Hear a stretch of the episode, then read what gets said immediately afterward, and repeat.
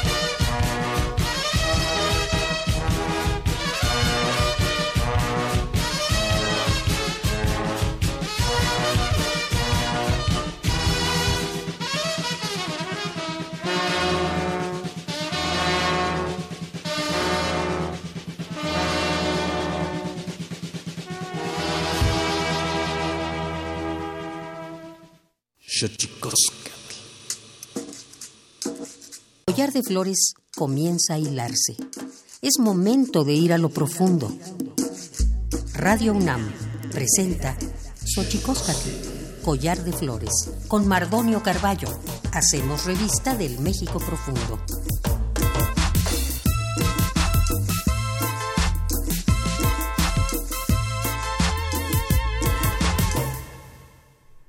Queritztoquen tatame guan naname ichpocame telpocame oquichpilme siguapilme guan noche tentechcaquin pagni hueye cali tocan radio unam pagni huescateposlahtoli y tocan xochicosca el collar de flores nani yolpaqui pampa ti shuit.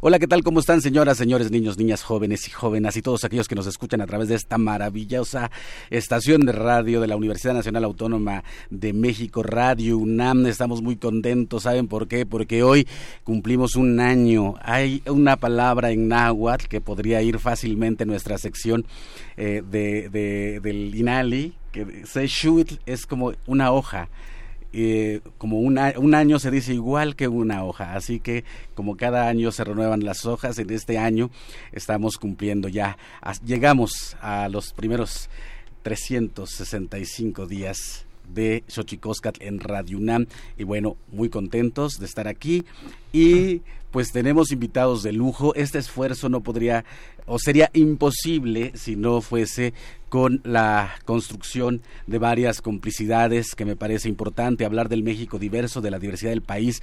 Es importante que la radio de la UNAM se abra a las propuestas, a las voces de aquellos que no han sido escuchados, de aquellos que han sido invisibilizados. Es importantísimo. Los medios de comunicación juegan un papel fundamental en la construcción de la identidad eh, de nuestro país, de los que formamos, conformamos este país plural, diverso, eh, multilingüe y y bueno, yo estoy muy contento porque eh, en esas complicidades pues está el Instituto Nacional de Lenguas Indígenas que está aquí con nosotros Juan Gregorio Regino, su, titular. Juan, ¿cómo estás? Mardoño,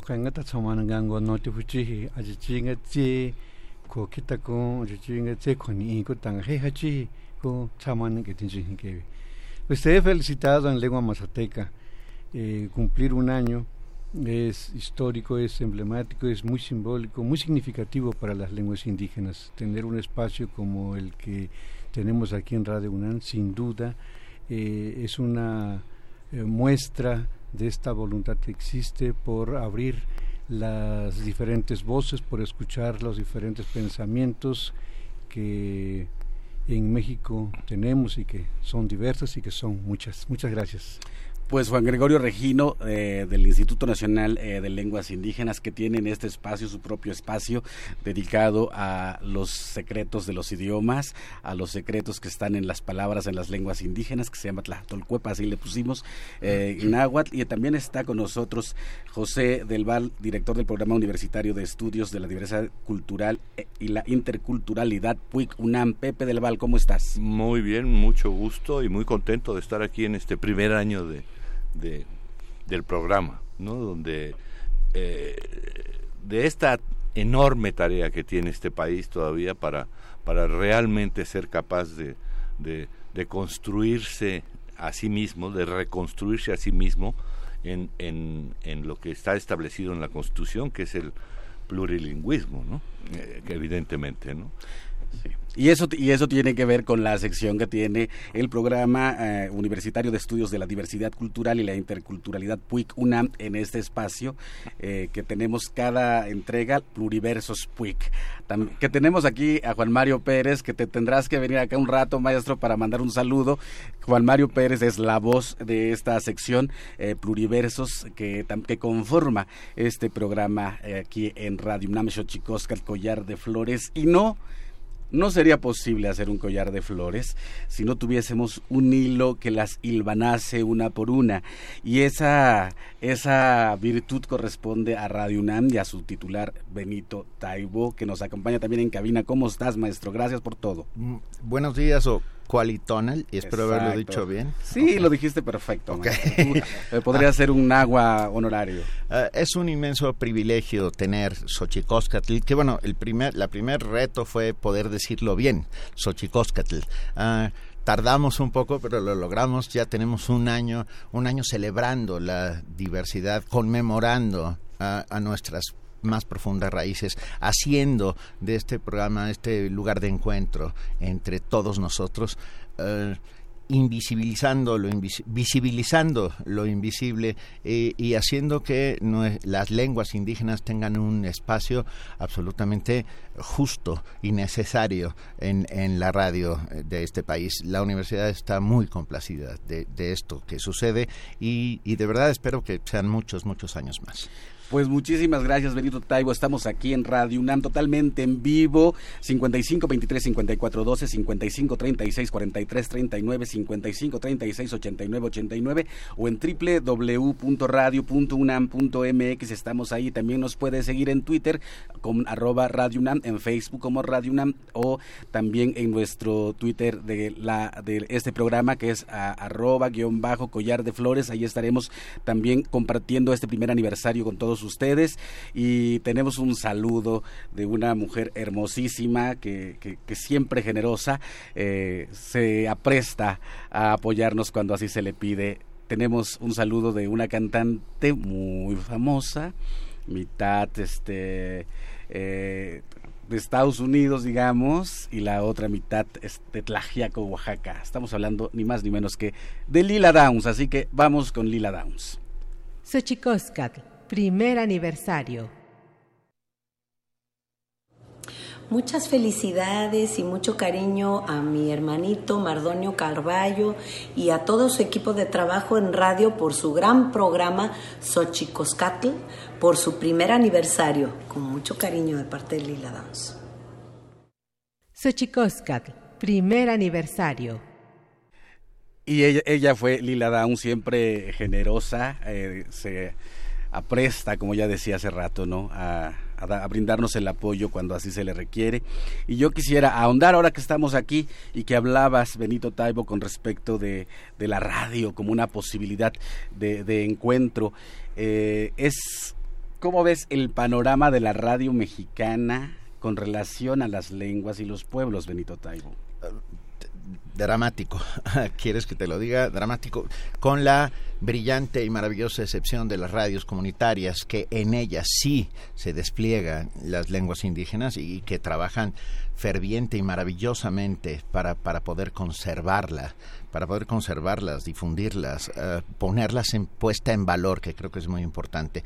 Pero el resto de, la radio, bueno, la radio comercial ni siquiera vamos a hablar de ella, mm. pero la radio pública necesita tener espacios donde las lenguas indígenas eh, tengan presencia, sin lugar a dudas. Hace unos días estuve en la asamblea de radios y televisoras públicas del país y se habló justamente de esta de esta necesidad y de cómo un programa como Xochicóscatl estaba abriendo la punta de lanza para que el resto de las emisoras eh, públicas del país tomen la estafeta, lo estamos proponiendo para que sea eh, puesto en otras estaciones hermanas, universitarias, eh, comunitarias y, por supuesto, públicas en todo el país y bueno, estamos en ello. Creo que podrá, podrá ser, sin lugar a dudas. Creo que es de una importancia vital para entender al país y para y para honrar a la Constitución, para que la Constitución no sea letra muerta, para que ese multiculturalismo y plurilingüismo del que se habla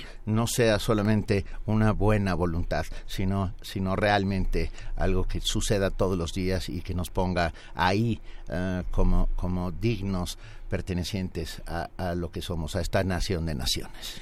Juan Gregorio Regino, 2019, Año Internacional de las Lenguas Indígenas. Platícanos las actividades que están haciendo ustedes desde la institución que diriges. Sí, a mí me gustaría retomar antes de esto lo que decía Benito. O sea, hoy en día los espacios que se están abriendo parece ser una cuestión de voluntad. Eso no debe de pasar. Es un derecho y una obligación. Es un derecho, una obligación y por lo tanto tenemos que pensar en políticas públicas que obligue a que todos los medios de comunicación abran un espacio de primera instancia proporcionar al número de población indígena que existe. Esto ya sería ganancia. Pero eso no se está logrando, no se está eh, no, no se están abriendo, digamos, esas políticas, porque lo mismo que sucede en radio es lo que pasa en televisión, es lo que pasa con la, con lo editorial, con lo impreso, con los libros, en fin.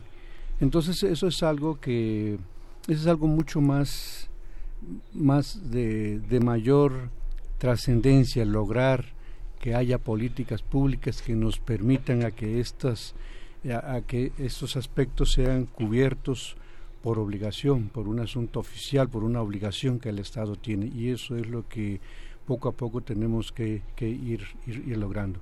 En ese aspecto, en el marco del Año Internacional de las Lenguas Indígenas, creo que se abre esta posibilidad y yo, yo y estoy convencido de que no es un asunto de un año, yo creo que tenemos que pensar más allá de lo que es un año para, de alguna forma, trazar una ruta, trazar una política, trazar acciones de mucho más impacto que permitan efectivamente ir transformando a las instituciones, ir transformando a la sociedad. Todos estos esfuerzos que, que se hacen contribuyen a eso, pero eso debe ser nuestra constante, mm. esto debe ser parte de nuestro imaginario nacional, eso debe ser la cultura de los niños, de los jóvenes, de los universitarios.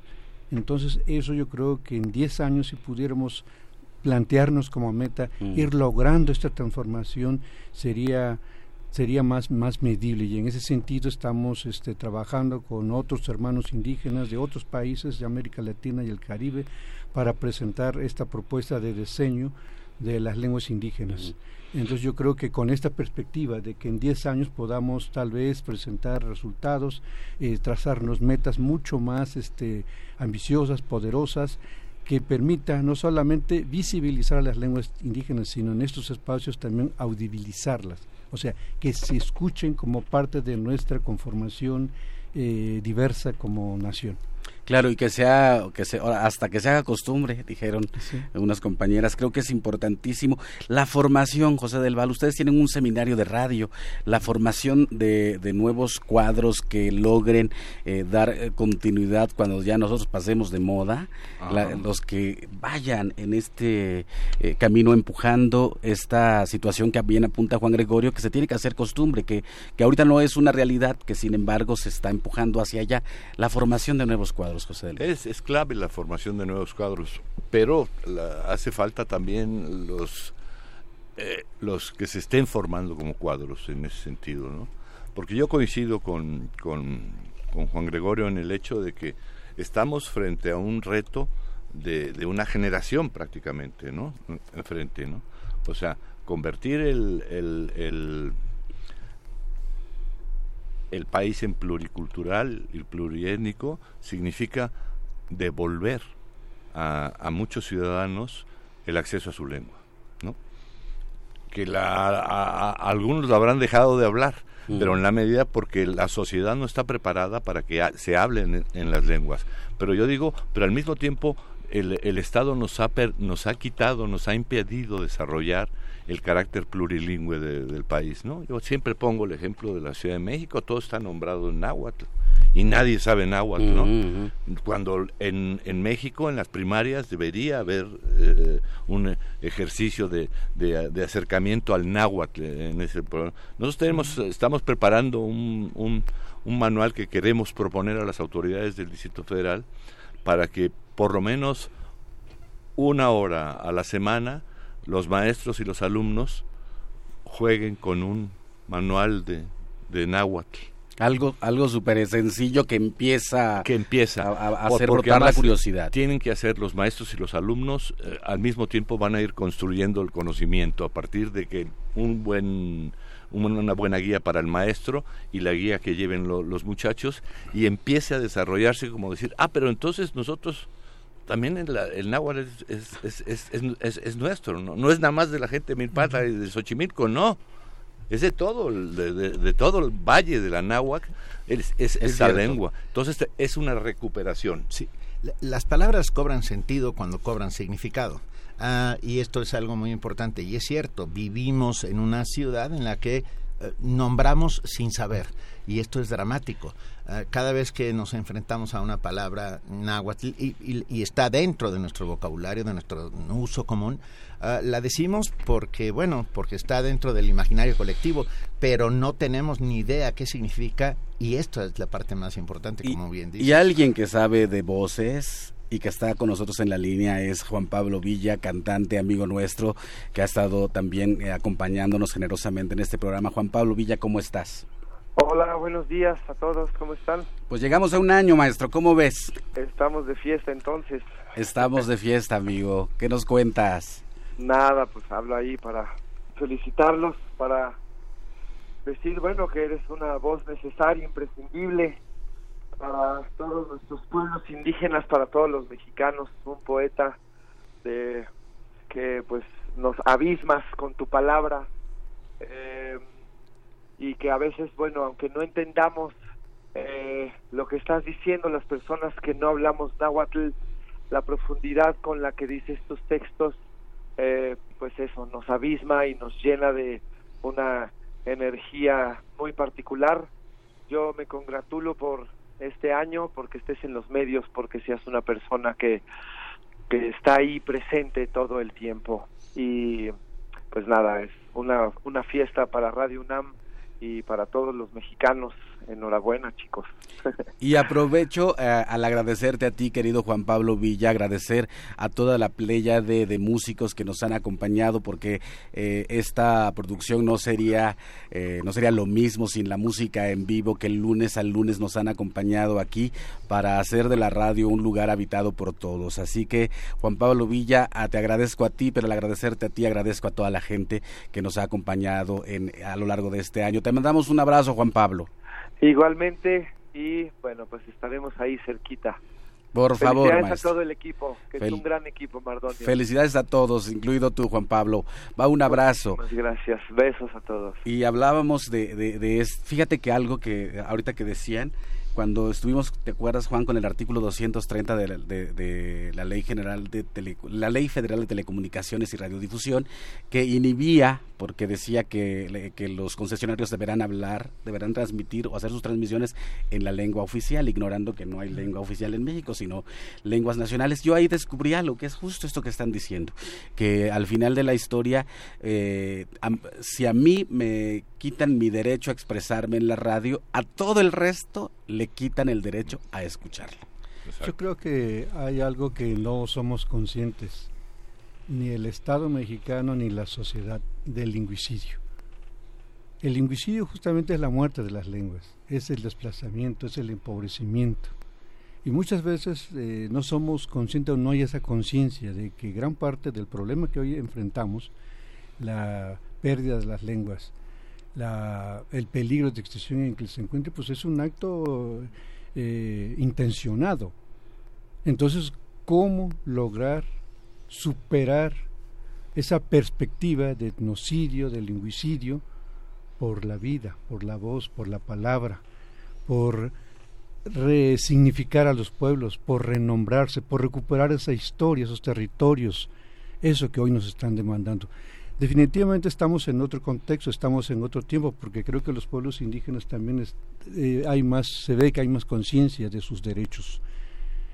Pero también eh, vemos que a lo mejor todavía hay esa falta de claridad entre la sociedad mexicana de que de alguna forma somos este causantes, cómplices de todo este fenómeno que hoy en día enfrentamos. Yo creo que nos falta tomar conciencia de qué tanto nos hemos hemos sido de alguna forma también parte de este pues esa tragedia que está ocurriendo actualmente. Bajo esa, esa, esa premisa, eh, Juan, quisiera preguntarte, José del Val, eh, dir- director del programa universitario de estudios de la diversidad cultural y la interculturalidad, ¿ves algún cambio? Yo el otro día veía a, a la sexta vocal en el Zócalo hacer, bueno, brincotear a ese chamaco que parece un chapulín. eh, cantar ska y ver a la gente bailar con él, me pareció que algo estaba pasando, quizá muy lentamente, quizá, quizá no a la velocidad que quisiéramos, pero Ah. algo está ocurriendo. ¿Cómo ves tú? Yo lo que creo en, lo- en el mismo terreno, sí veo que hay... Lo que pasa es que eh, la, literatura indígena ha logrado im- im- imponerse en la atmósfera cultural, eso sí ya es muy claro, ¿no? Ahora el problema es el sustento, la sustentación de eso. Y, y lo que requiere México es una descolonización lingüística. Es un problema, es que hay que desconstruir la estructura eh, de la identidad nacional de México, ¿me entiendes?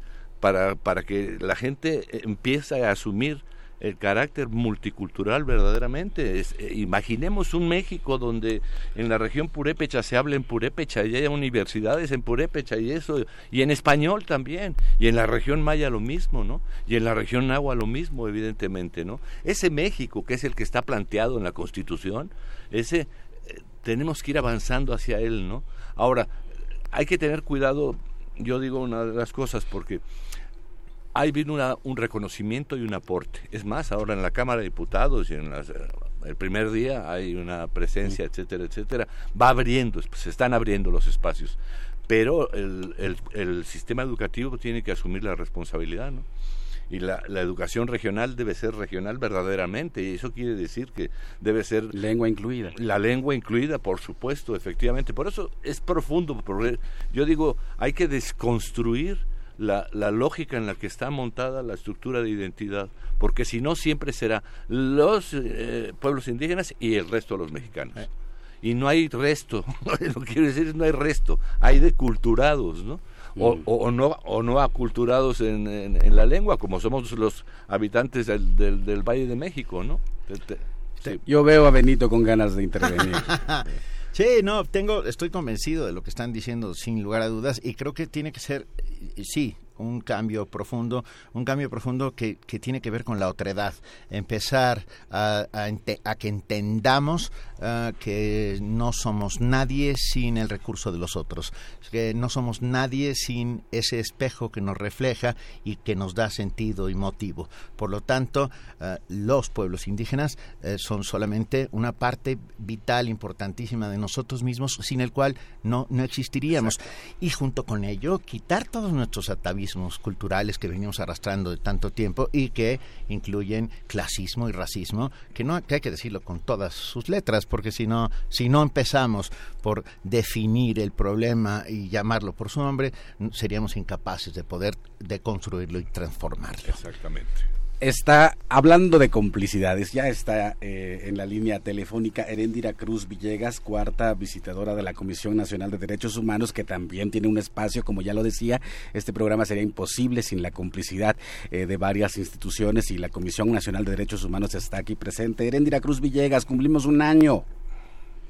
Qué emoción, Mardonio. Qué gusto saludarte a ti y a todos nuestros queridos amigos y amigas que nos hacen el favor siempre de acompañarnos en este maravilloso programa que tú ideaste tan puntualmente y tan atinadamente, queridísimo. La situación de los eh, derechos humanos de los pueblos indígenas en México, Erendira Cruz Villegas.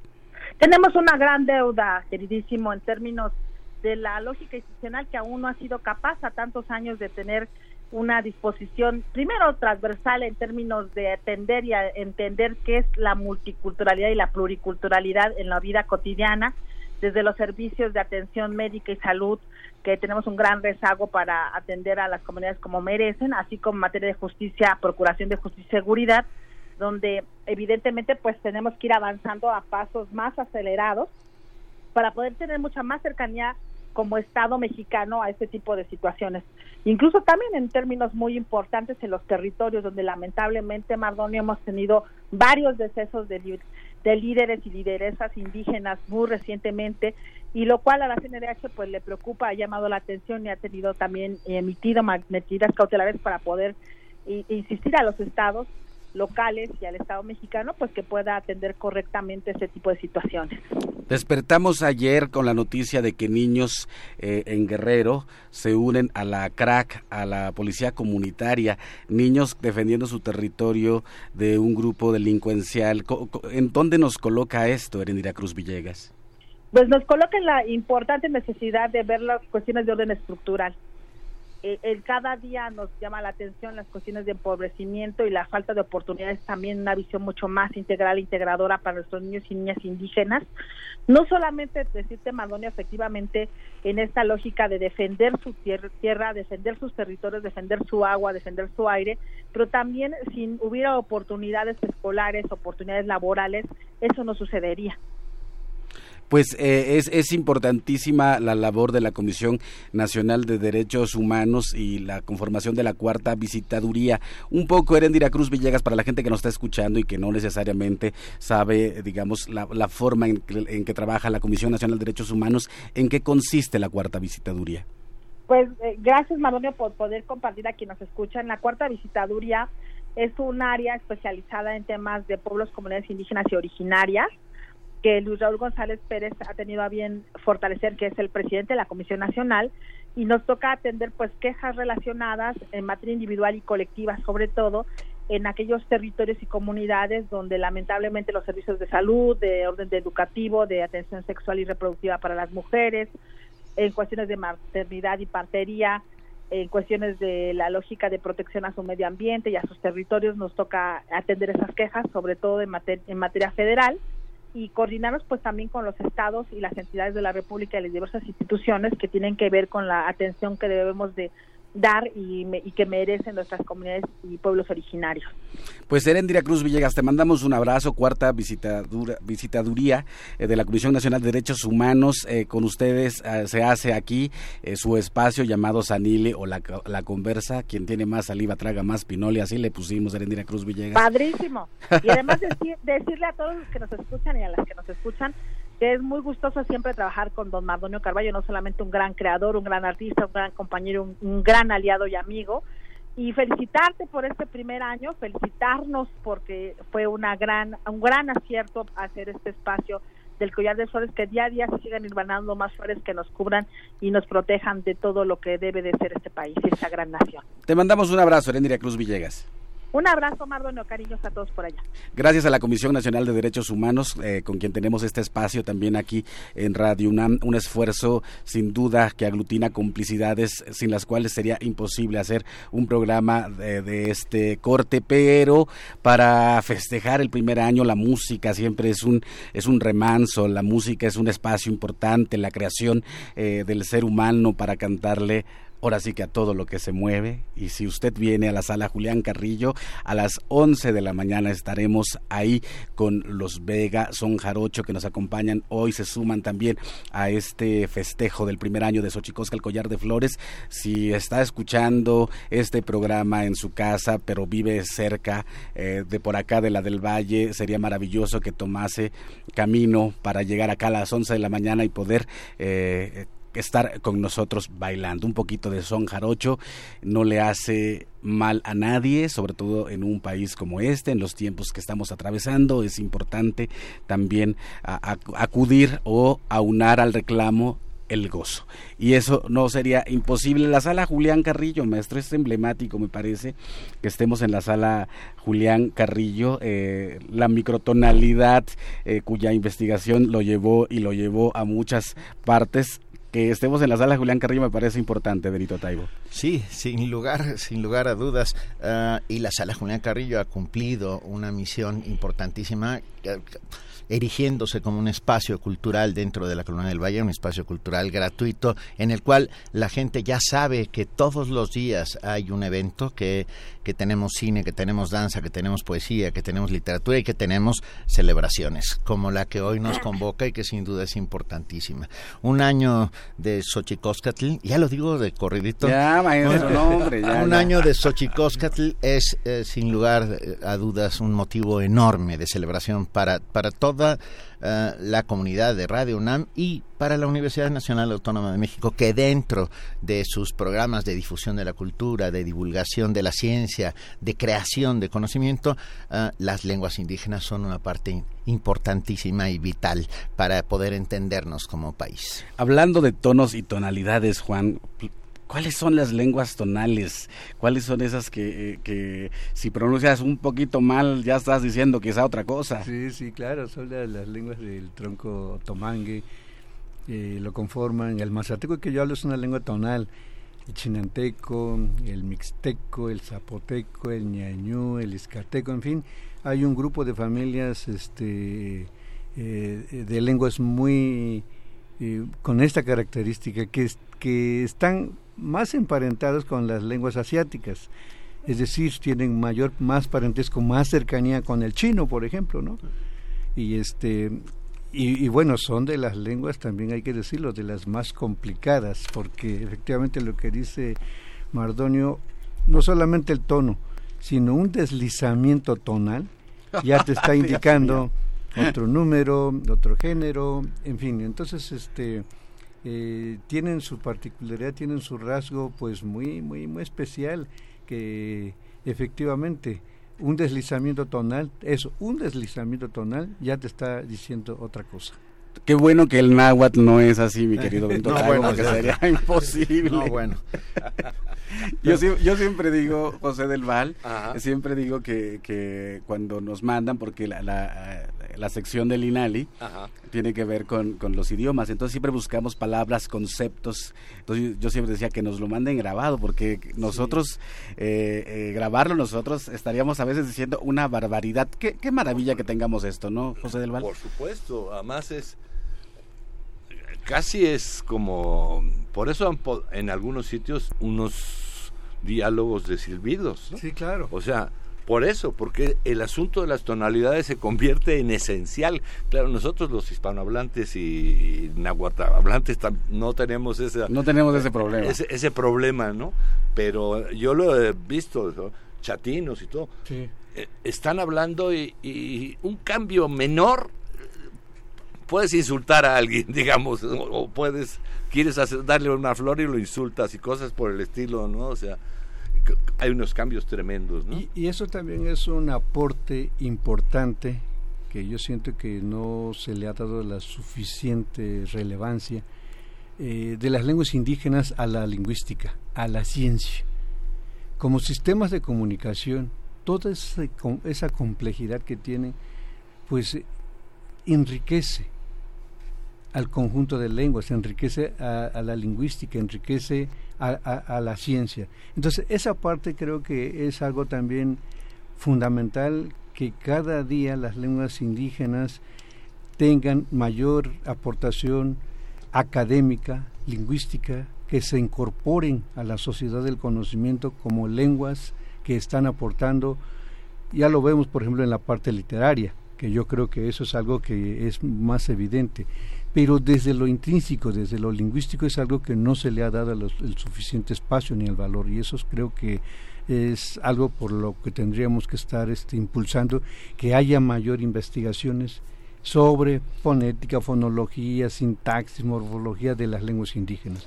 Y por qué no decir también de la parte literaria todos los rasgos estilísticos que tienen las lenguas indígenas para hacer poesía, para hacer narrativa. En fin, tenemos ahí un campo de estudio enorme que todavía falta mucho por hacer. Voy a echar un poco de leña al fuego. Ah, ¿No debería en un país plurilingüista como este, plurilingüe como este, tener una academia mexicana de las lenguas y no solo de la lengua? Y lo dejo ahí nada más para Absolutamente. ¿Tú qué opinas, Juan Gregorio? Efectivamente, yo estoy de acuerdísimo porque, eh, digamos, eso todavía, justos, estas transformaciones se están sucediendo de una manera muy lenta. Esa es una visión muy colonial. Y hoy en día, desde que se reconoce que México es una nación pluricultural, también eh, la academia tendría que transformarse a abrirse a las lenguas mexicanas, que pues no solamente es el español. Es importantísimo. Pero antes de que yo ya veo aquí ansiedades, porque creo que me parece que le acabas de pegar al avispero, mi querido Benito Taibo, ¿por qué no vamos con nuestro querido, amadísimo amigo eh, Patricio Hidalgo que está en la línea? Patricio, ¿cómo estás? Estimado y distinguido Mardonio, pues aquí bien, hermano, aquí en mi casa, en tu casa, en Minatitlán, acá en Veracruz. ¿Cómo estás, amigo? Digo, después eh, de, las terribles noticias que nos han llegado de Minatitlán, eh, ¿cómo, estás sabiéndote un hombre preocupado por su tiempo, por su espacio, eh, sabiéndote un hombre sensible? ¿Cómo estás? Bueno, la primera gran noticia es que estoy y, que estamos muchos de, en Minatitlán, pues este, de pie, con siempre con el ánimo de que, de que sigamos adelante, de que, de que mantengamos nuestra mirada pues en, nuevos tiempos, en mejores situaciones, en mejores circunstancias, este, en las nuevas y mejores políticas.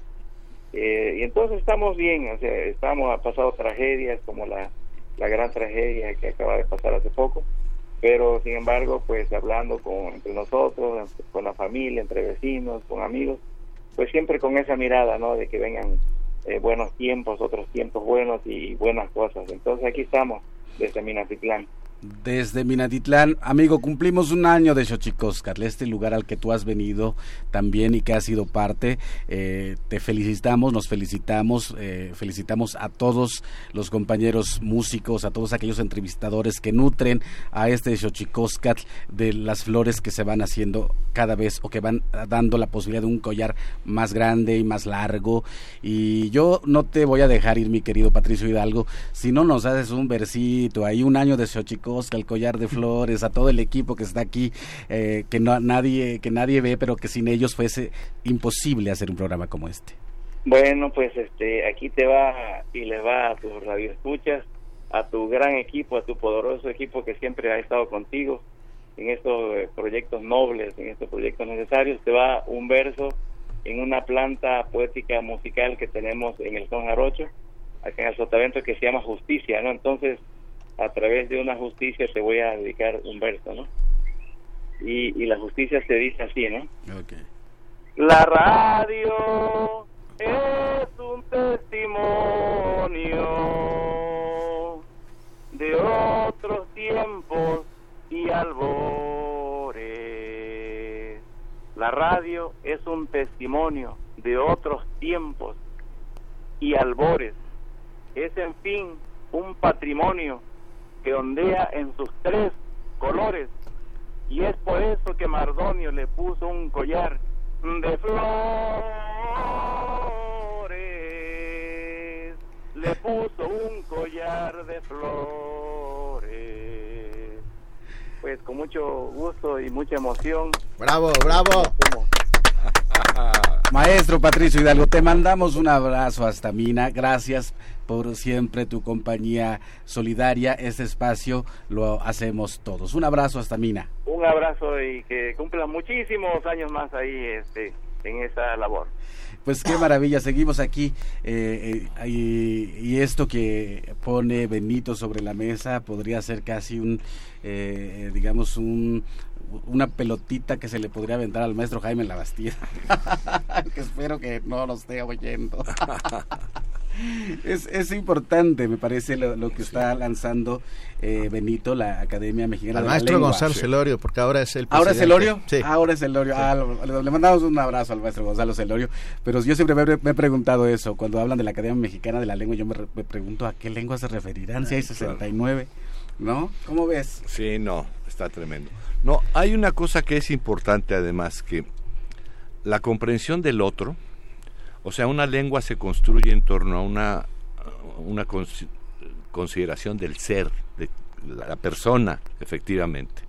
Entonces, la forma particular en que en lenguas indígenas te refieres al universo, a la tierra, a otras cosas, no tiene traducción eh, eh, en, ese, en ese terreno. No hay la forma en que está concebida la tierra cuando es una lengua que ha surgido en ese territorio, en esa historia específicamente, ¿no? Es lo que yo decía, el maya, los mayas. Los mayas inventaron el cero mucho antes que Occidente se le ocurriera. Eh, los mayas tenían un conocimiento del universo impresionante y de la naturaleza y de todo, en fin, un, un conocimiento muy profundo que podría ser científico. Entonces, al, al, frenar el desarrollo de la lengua maya, se desarrolla el potencial de ese conocimiento.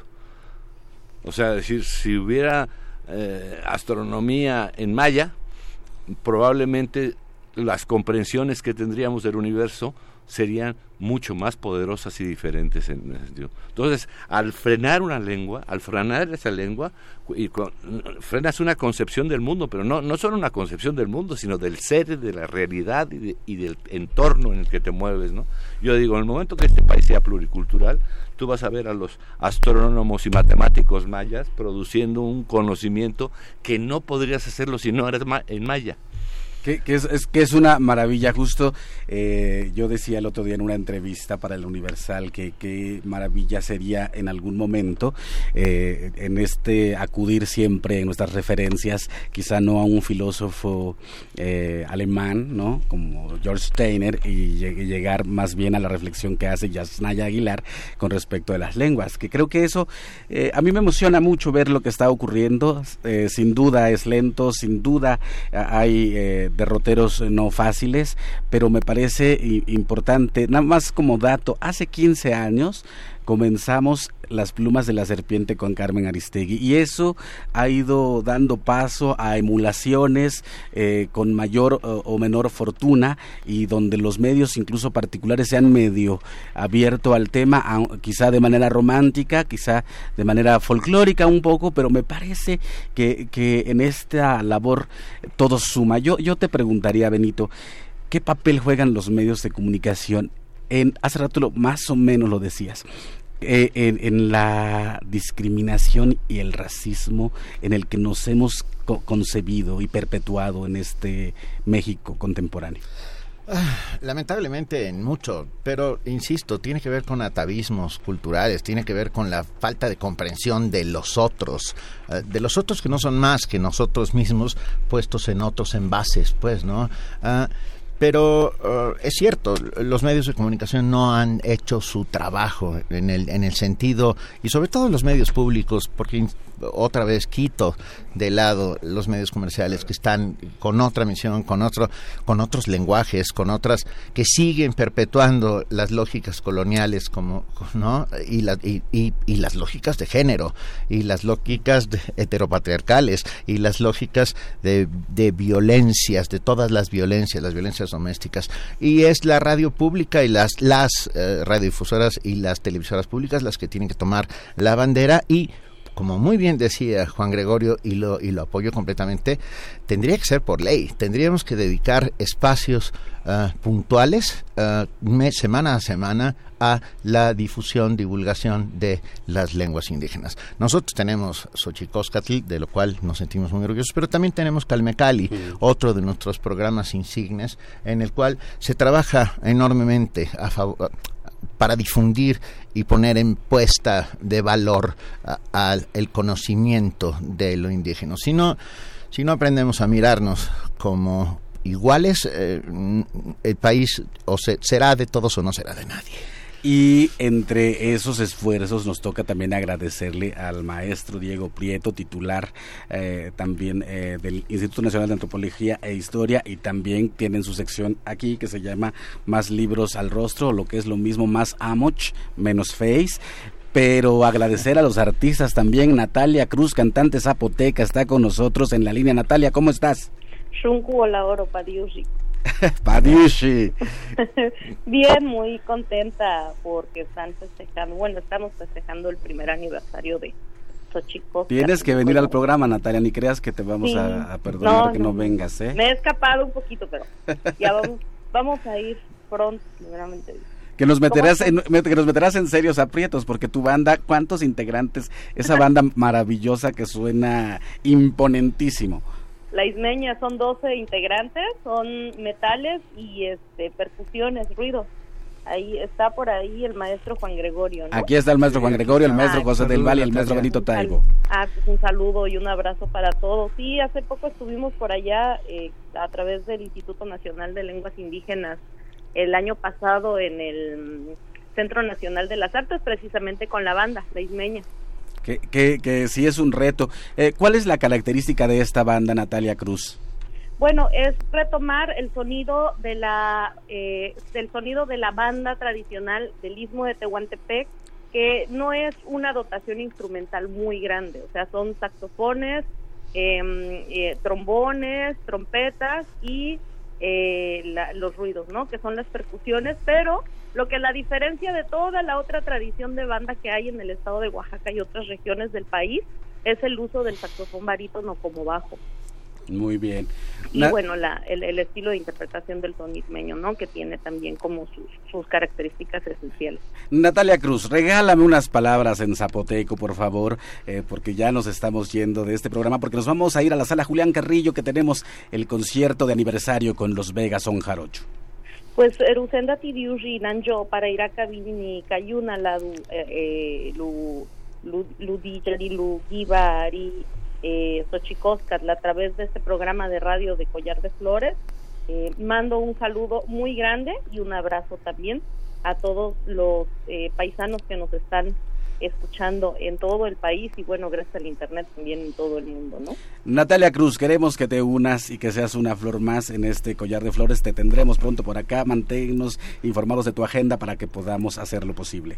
Claro que sí, pronto vamos a estar por allá en julio, pues vamos a estar trabajando en Oaxaca con todas las actividades de la Guelaguetza y algunas sorpresas con otras compañeras cantantes y el compromiso es siempre llevar a través de la música la difusión de nuestra lengua materna que es el dichazá y de todas las lenguas maternas que hay en México. Te mandamos un abrazo Natalia Cruz, hasta luego. Yo les mando un abrazo muy fuerte a todos. Felicidades.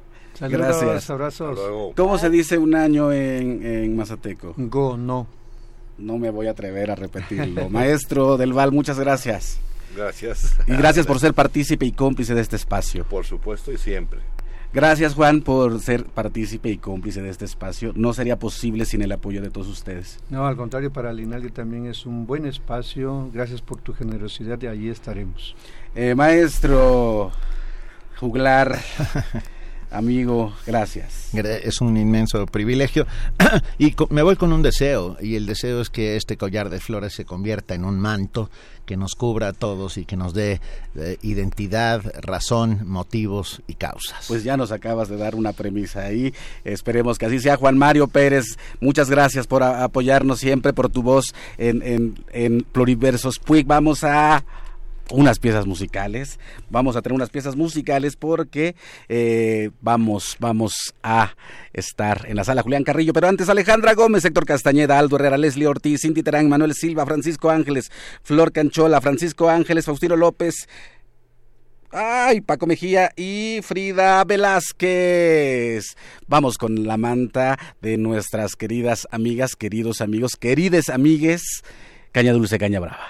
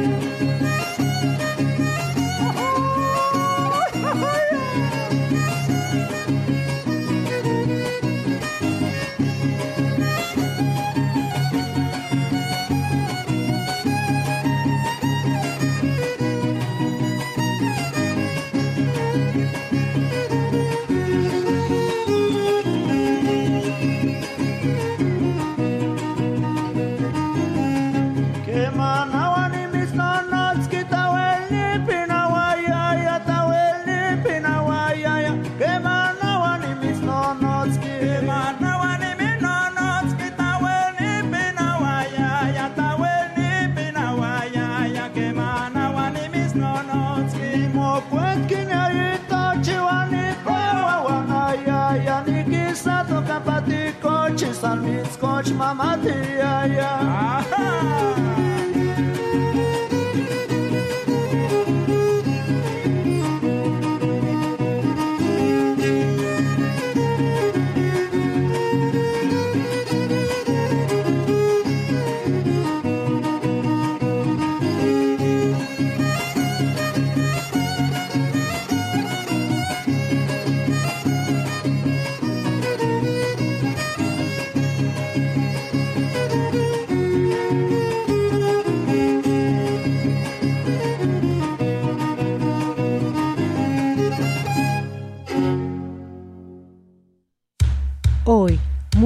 palabra y tradición se reúnen para celebrar nuestro primer año de vida. Desde la sala Julián Carrillo de Radio UNAM, llevamos hasta ti nuestro concierto de aniversario con Los Vega.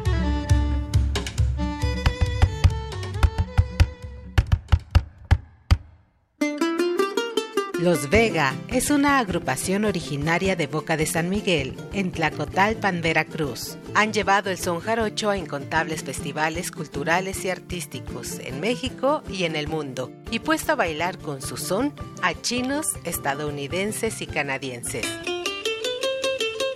Su trabajo incluye la producción fonográfica, así como participaciones en cine, radio y televisión, además de la realización de talleres y seminarios de son jarocho. El son jarocho no podría ser sin los Vega.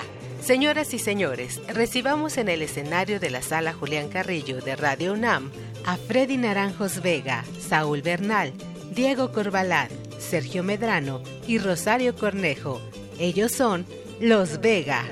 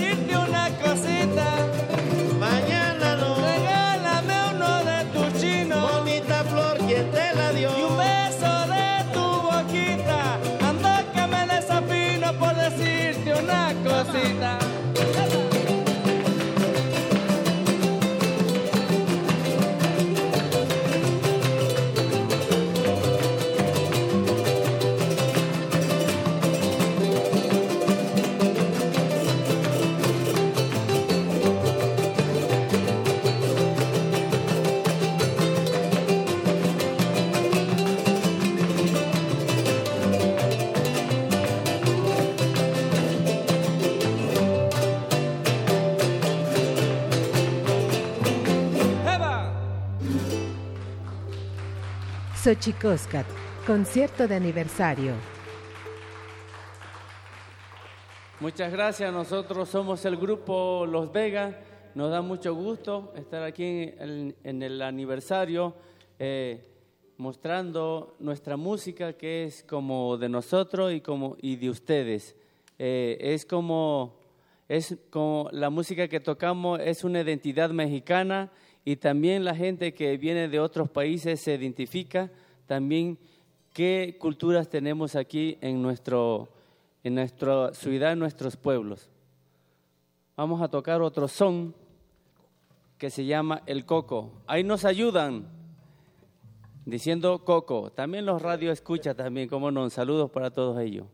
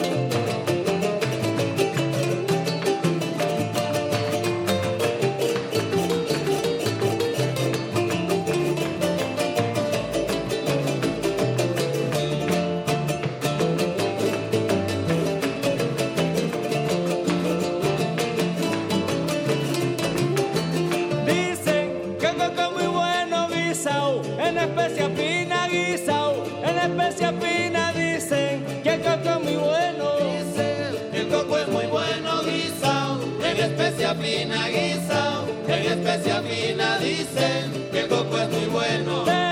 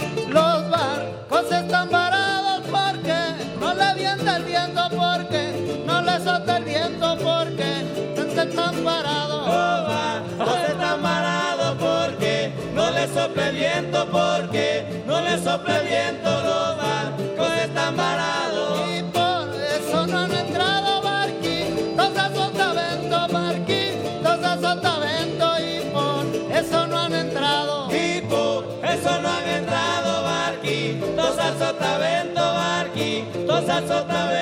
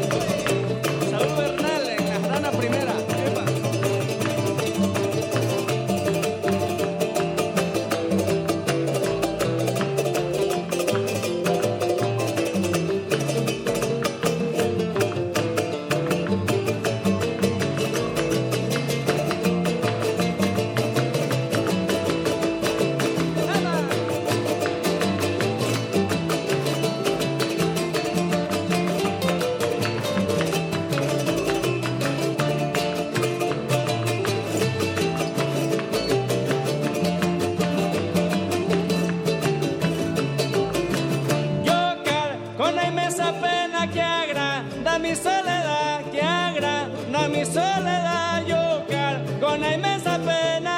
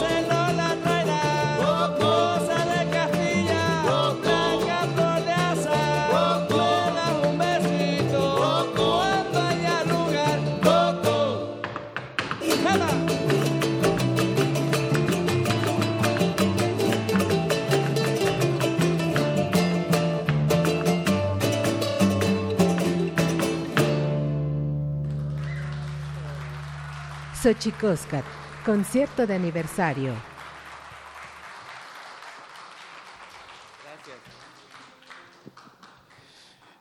Gracias a todas y a todos por acompañarnos en este concierto de aniversario. Bajamos ya de la cabina a la sala Julián Carrillo. Muchas gracias por acompañarnos, Los Vega. Yo tenía un poema que dice, me encantan los músicos, su mundo es oro mezclado con sangre, ventana y límite de un tiempo que se repetirá perpetuamente, de ahí nacerá el rito otra vez hasta hacernos inmortales. Para los Vega, son jarocho, aplausos. Agradecimientos a la gente que nos está escuchando en Radio UNAM 96.1. Ahí estamos atentos a todo lo que nos platican a través de las redes sociales. Y gracias a la gente que está aquí en la sala Julián Carrillo acompañándonos como eh, una excepción importante, una excepción a la regla, pero un año se dice fácil pero no. Ha sido muy complejo, muy complicado y sin embargo absolutamente gozoso, gracias a la Comisión Nacional de Derechos Humanos, al Instituto Nacional eh, de Lenguas Indígenas, al PUI, Calina y a todos los que hacen posible este espacio para hacer de la radio un lugar habitado por todos. Los Vega.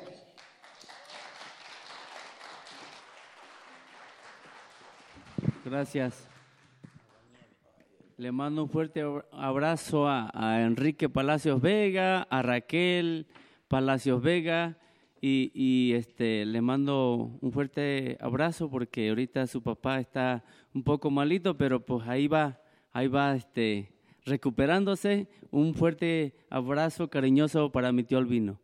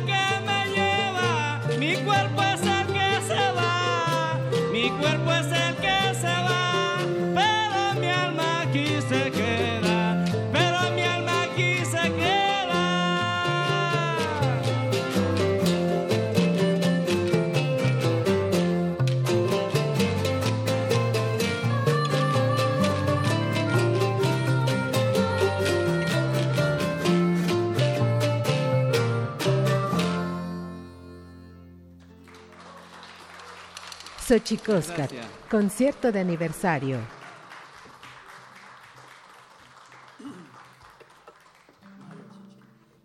Eso fue el aguanieve. Se le canta mucho a la belleza del amor, a la tristeza, a la alegría, a, a la ranchería, se le canta mucho a la naturaleza estos sones tradicionales. Vamos a tocar otro son que se llama María Chuchena.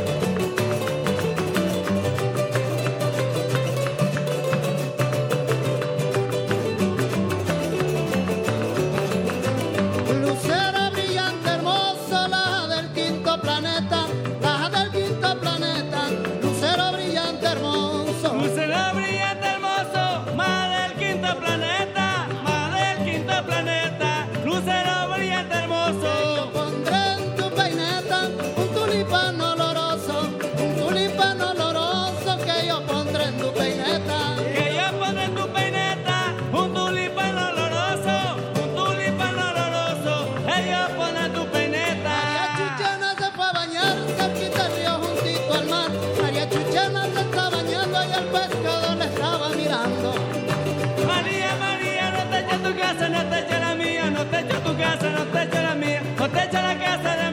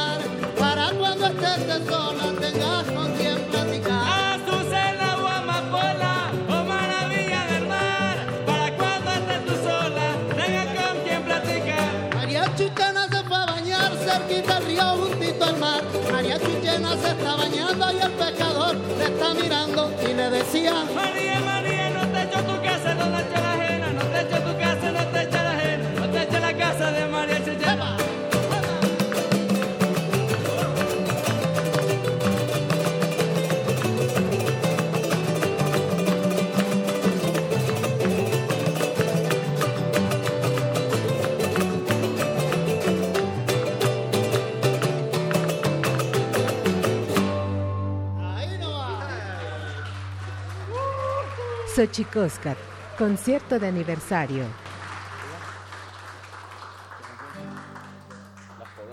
Muchas gracias. Bueno, de, del lado derecho tenemos a Rosario Cornejo en el zapateado.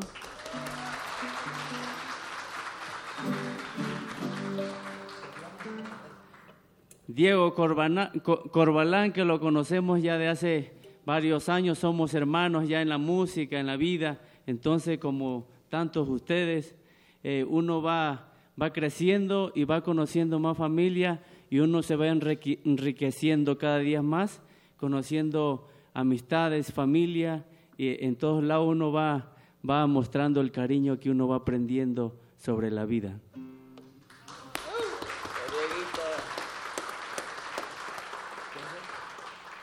Vamos a tocar otro son que se llama Las Poblanas y luego presentamos a mi otro carnal.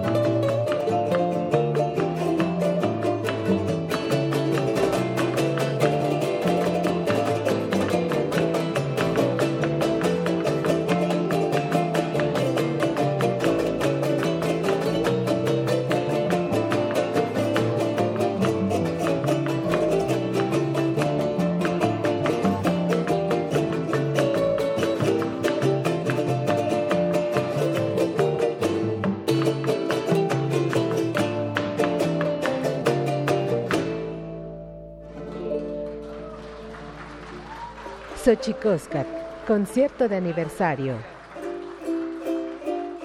Pues recordarles, recordarles que estamos en vivo en Radio UNAM 96.1 de FM en la Ciudad de México y también estamos en internet en vivo. Eh, un aplauso para los Vega. Saludos a Quique y a Raquel Vega que por razones eh, no previstas, no pudieron estar con nosotros, pero también muchas gracias. Veo que ya hay más gente acá. Gracias por acompañarnos en la sala Julián eh, Carrillo. Llámenos, estamos en vivo 55 36 43 39. Aquí estamos y bueno, haciendo también un homenaje a esa otra raíz, a nuestra tercera raíz, eh, al pueblo afro de México, que sin ellos no sería no sería posible este tipo de música porque es innegable la raigambre de la población afro en la música como el son jarocho y que hoy tenemos aquí a estos muchachos. ¿Cómo están muchachos? Muy bien, al 100, al 100 vaya. ¿Cómo les va? ¿Quién contesta? Maestro Freddy, ¿cómo anda? Pues muy bien, muy bien. Aquí este, con el calorcito rico, este, no extrañando Veracruz porque está bueno el calorcito aquí. Muy bien, muy bien estamos. Qué bueno.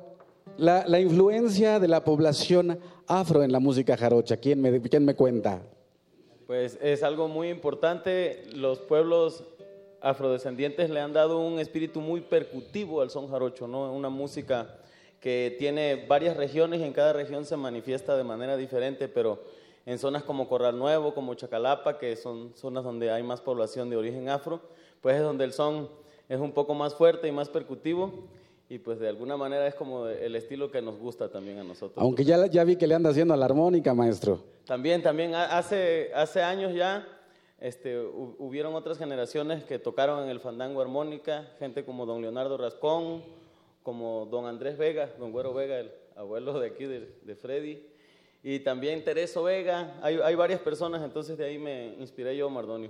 Otra de las cosas importantes un poco es la colectividad en la música, eh, el son jarocho, eh, lo que están escuchando en la radio, los que están escuchando aquí en la sala Julián Carrillo, no es precisamente la conformación habitual eh, de los Vega, pero es maravillosa esta forma de aglutinarse en torno a una invitación. ¿Cómo es ese proceso colectivo del son jarocho? Bueno, el proceso en realidad se va haciendo de, en los fandangos, ¿no? Yo creo que ahí es cuando uno agarra el cariño, agarra, este, eh, pues encuentras los hermanos, la familia, uno va creciendo. Eh, en realidad esta música, esta música no es como de escenario, en realidad esta música es como para fandango que apenas uno está aprendiendo sólido y, y ya te integras, ¿no? Tienes que ser un, un este, un jaranero virtuoso, simplemente el respeto ante todo. Yo creo que esta música se hace con mucho respeto hacia los demás. Si tú tienes respeto hacia los compañeros, te tienes respeto a ti mismo, ¿no? Esta es la música del son jarocho, ¿no? Rosario Cornejo, bendita entre los hombres. ¿Cómo estás, Rosario Cornejo? Pues muy bien, muy afortunada yo. ¿Cómo es ser, eh, digo, en, esta conformación, en este momento, la conformación que está usted escuchando en Radio UNAM en el 96.1, eh, ahora sí que la única mujer del grupo, la voz femenina en el son jarocho? Muy bien, pues me siento muy afortunada, aunque extraño a mi compañera Raquel, que habitualmente está con nosotros, ahorita tuvo un contratiempo, no está presente, pero como lo mencionabas, el son jarocho pues es toda una colectividad, y si bien pues tenemos una trayectoria con nuestros discos, nuestras presentaciones, siempre nos echamos mano de nuestras amistades, de nuestros compañeros, de la gente que vamos conociendo durante la vida. Y finalmente pues sentimos lo mismo, es también estar en familia y este, pues muy afortunados de estar aquí y de siempre contar con alguien que, que está dispuesto a, a sacar la fiesta con nosotros. Y en familia estamos aquí en la sala Julián Garrillo, que se escuche, muchos que están aquí, que estamos en vivo. Este aplauso es para la gente que nos está escuchando en el 96.1 y que no pudo venir. Saludos a Ángel Ruiz, a Alejandra Coronado, a Adriana Welsh, a Mar Heaven, a Ángel Cruz, a Jorge Leiva, a Ana Guadalupe, a Xochitl Arellano, a Eduardo Mendoza, Alejandra Coronado, Román eh, Farid, Laura Maya, Ángel Ruiz. Y bueno, vamos con música. Los Vegas, son Jarocho, aniversario, primer aniversario, Xochicoscat. Quiero aprovechar para invitar a todos los radioescuchas. El día 21 de julio, domingo, estaremos en el Teatro de la Ciudad junto con Caña Dulce, Caña Brava, que es otro proyecto de Son Jarocho, y también el grupo Yolotecuani con música de Guerrero. Esto es el día 21 de julio en el Teatro de la Ciudad y en breve empezaremos a anunciar. Están todos invitados y muchísimas gracias. Felicidades a Xochicoscat por su primer aniversario. Gracias.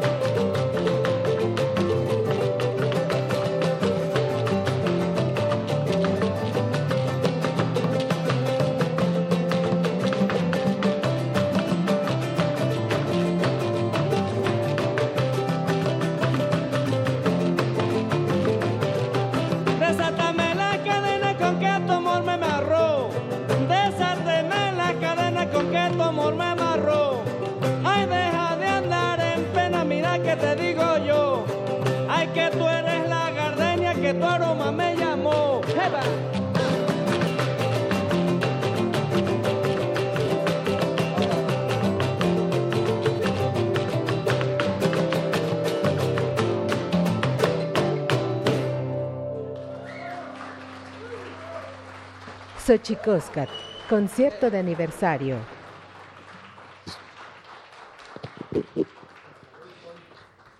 Bueno, esta conformación de los Vega, un aplauso por favor para Rosario Cornejo. Freddy, maestro, bienvenido a tu casa. Saúl Bernal, bienvenido. ¿Qué tal el zapateado de Saúl Bernal? Bueno, yo ya estaría echando el bofe, como se dice, maestro. Diego Corbalán, gracias. Y a Sergio Medrano, también bienvenido. Bienvenidos ustedes. Esta es nuestra última intervención. Saludos a la gente que nos está escuchando en Radio UNAM, Tlaxcamati, Pampa, Muchas gracias por acompañarnos y poder estar con ustedes a través de la radio maravillosa.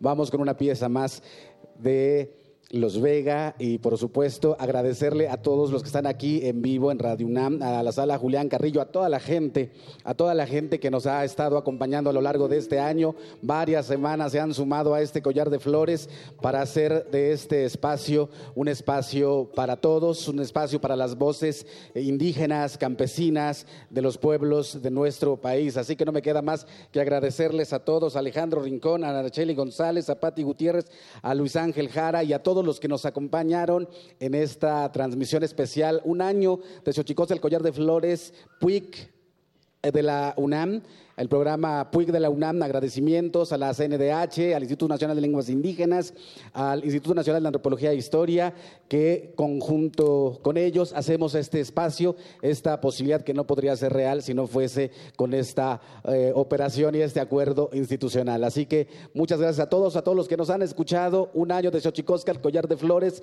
se dice fácil. Gracias a todo el staff de Radio UNAM, a, a todo el staff de la sala Julián Carrillo, y no me queda más que agradecer agradecerles las camatimiac, timomelaguan panchi, cuelli, tonati, chicago, amaco, epónimo, Los Vega. Gracias.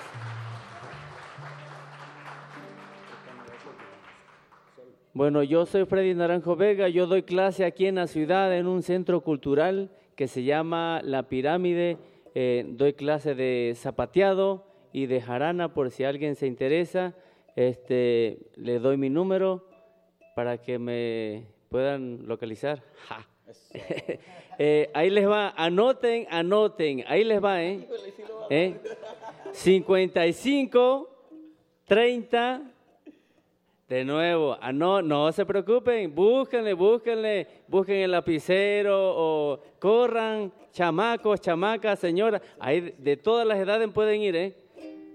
55, 30, 60, 86, 43, 55, 30, 60, 86, 43. Freddy Naranjo Vega, ahí los espero a todos los que quieran aprender. Son jarocho tradicional. Ahí les va, el cascabel.